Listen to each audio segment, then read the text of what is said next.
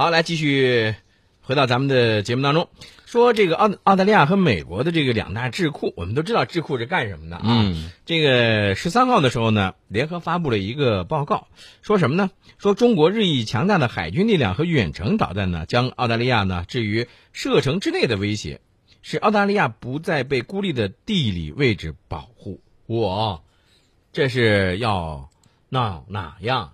哎，很简单，他想把澳大利亚往他那儿拉，嗯搞这种美澳日的这种三角同盟。嗯因为其他的，大家发现菲律宾呢根本上不了台面儿对啊，让他闹闹事儿可以，让他真是啊想这个过来动五百超，这个小身板儿确实不够用。嗯所以说呢，他拼命的想把澳大利亚也拉进去。嗯所以说呢，他这个智库就在那煽风点火，说：“哎呀，中国海军这个力量太强大了。嗯”大家不光要看到这一点啊，我看到美国媒体最近还在说什么，嗯说和平时期中国同时建造四艘这个两栖登陆舰嗯啊，这个是绝无仅有的。嗯，他又又在所谓的中国威胁论，哎，对对对对对就其实就是这个意思嘛。嗯这回呢，吓唬澳大利亚，吓唬什么呢？嗯拿远程导弹说事儿。嗯其实远程导弹什么水平，嗯美国心里不清楚吗？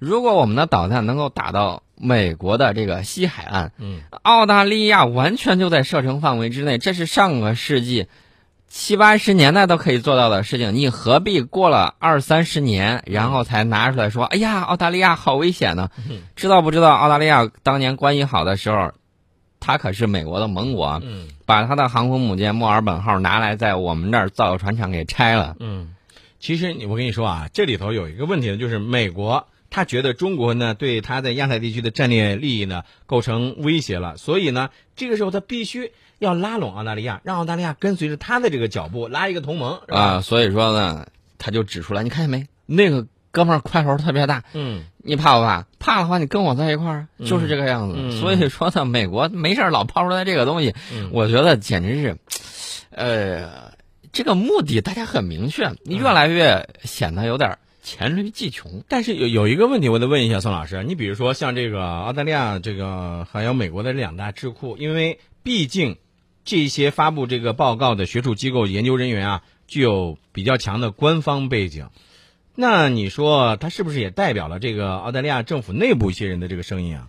这个得看澳大利亚政府怎么说。嗯。呃，我觉得它应该是代表了一部分声音，嗯。呃，不能全部代表他政府发出来的声音。嗯。为什么呢？这个澳大利亚总统这个阿伯特十二号观看了这个军演，呃，在被问及中国是否会关切此类军演的时候，嗯。阿伯特是这么说的：他说，中国人显然了解我们是盟友美国的盟友，嗯。但我们与美国的联盟从未阻碍过与中国非常坚固的友谊。嗯呃，美国和澳大利亚都是中国的朋友，嗯。人家呢呃聪明着呢，跟印度一样、嗯。啊。